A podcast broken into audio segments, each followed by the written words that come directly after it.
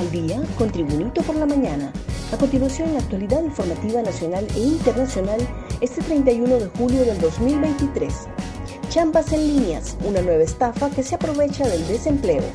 Estafadores que operan desde la clandestinidad detrás de una computadora o celular han visto en el mal ajeno la oportunidad para timar personas en situación de desempleo. Las denominadas champas en línea cobran auge a medida que se precariza el mercado de trabajo. Los estafadores obtienen datos de las víctimas para solicitarles dinero en línea.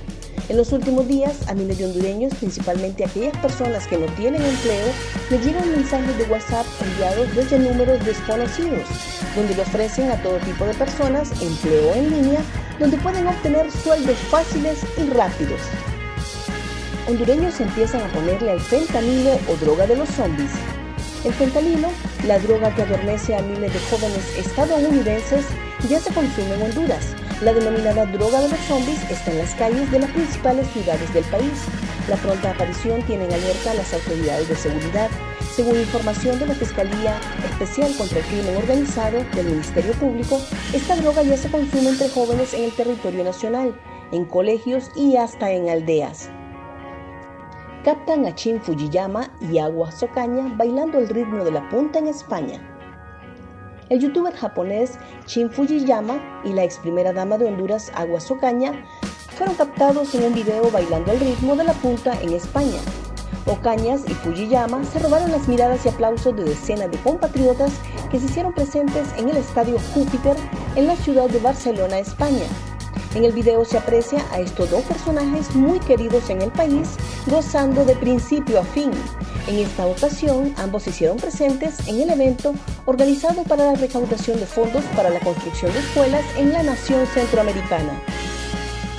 Un repaso al mundo con las noticias internacionales y Tribunito por la mañana.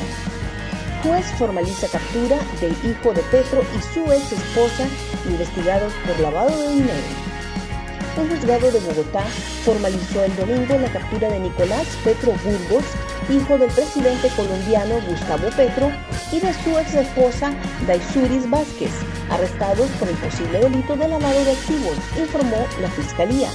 El juez decretó como legales los procedimientos de captura llevados a cabo el sábado en sus lugares de residencia en Barranquilla, capital del Departamento del Atlántico, desde donde fueron trasladados ayer mismo en avión hasta Bogotá. Más noticias nacionales con Tribunito por la Mañana. Banda de los Castillo, el tentáculo del cártel del Golfo en Centroamérica. La célula criminal del cártel del Golfo de México en Centroamérica, denominada como Banda de los Castillo, durante años impuso terror en la zona sur de Honduras mediante muertes múltiples y homicidios. El terror que impuso fue tal que nadie se metía al tráfico de drogas en esa zona del país considerados el brazo armado en Honduras de esa mencionada estructura de narcotraficantes mexicanos con tentáculos en varios países de América y Europa.